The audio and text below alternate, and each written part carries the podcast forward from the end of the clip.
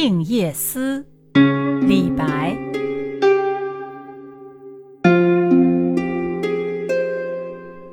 床前明月光，疑是地上霜。举头望明月，低头思故乡。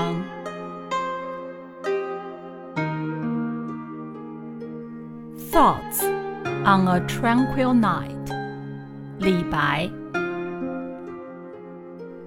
Before my bed, a pool of light.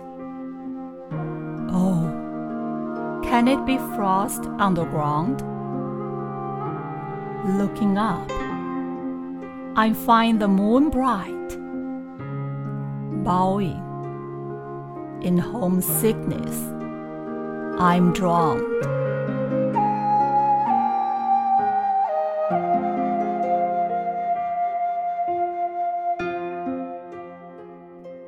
这首诗创作于唐玄宗开元十四年，阴历九月十五日的扬州旅社。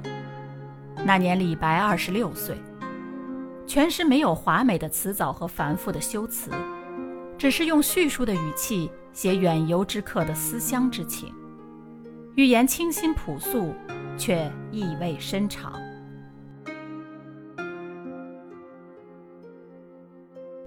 This poem was written in the Yangzhou hostel on September 15th of the lunar calendar in the 14th year of Empire Xuanzong of Tang Dynasty, year 726, when Li Bai was 26 years old.